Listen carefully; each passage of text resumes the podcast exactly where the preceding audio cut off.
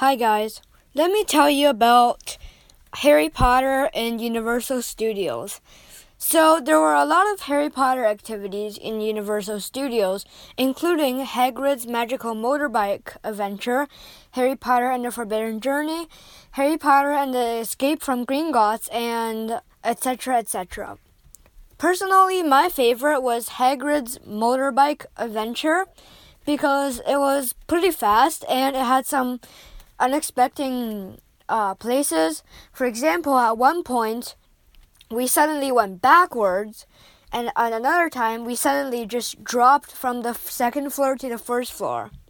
Of course, it was planned by the uh, staff members, just the thrill. Yeah, it was pretty ex- unexpected. My mom and I, we were in a line for like three hours for that because it was so popular.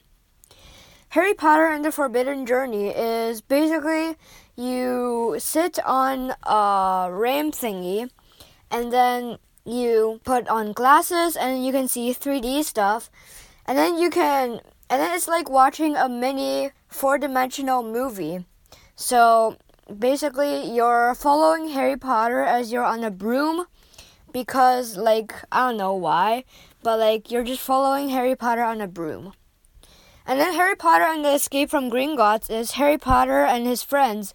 So you are Harry Potter, and you have to escape from Gringotts, while Voldemort and Bellatrix Lestrange are on your tail trying to kill you. And it's also a 4D movie thingy. So yeah, if you ever want to go to Universal Studios, be sure to check out Hagrid's Magical Motorbike Adventure. It's worth it.